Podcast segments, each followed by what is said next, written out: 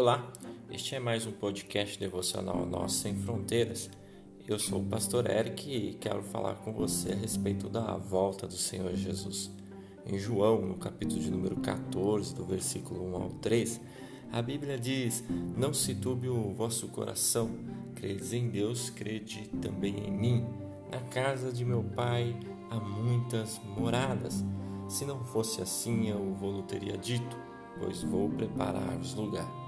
E se eu for e vos preparar lugar, virei outra vez e vos levarei para mim mesmo, para que onde eu estiver, estejais vós também. O arrebatamento é ah, o tema mais importante para a igreja em termos de escatologia, em termos de apocalipse, em termos de últimos dias. Isto é a esperança do cristão. De nada adiantaria ao cristão crer em todas as verdades e não crer que Jesus um dia irá voltar.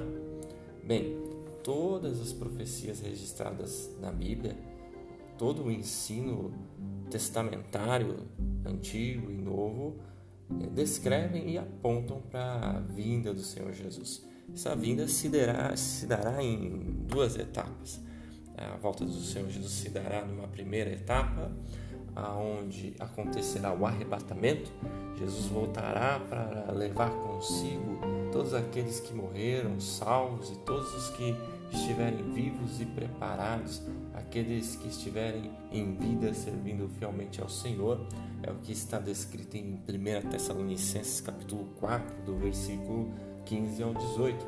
Nessa etapa, a vinda do Senhor será invisível aos olhos do mundo, as pessoas não verão. Jesus virá nas nuvens, não pisará sobre a terra, será contemplada apenas pelos salvos. Os mortos irão ressuscitar e nós, os vivos, seremos transformados e nos encontraremos com eles nas nuvens num momento, num abrir e fechar de olhos, como diz 1 Coríntios capítulo 15, versículo de número 52. Imagine você no grande dia, no arrebatamento da igreja, todos aqueles que morreram no Senhor e nós nos encontraremos ali nas nuvens com o Filho de Deus. A segunda etapa da volta de Cristo ao mundo acontecerá sete anos mais tarde, já no final da grande tribulação que estará ocorrendo sobre toda a terra, enquanto a igreja estará nas bodas do Cordeiro no céu com Jesus. Cristo, nesse momento, voltará com poder e glória e acompanhado de todos os santos que subiram no arrebatamento, isto é, com a igreja do Deus vivo que passou pelas bodas, pelo tribunal de Cristo. Essa vinda será contemplada por todos os habitantes da terra, todos verão, de acordo com Apocalipse capítulo 1, versículo 7.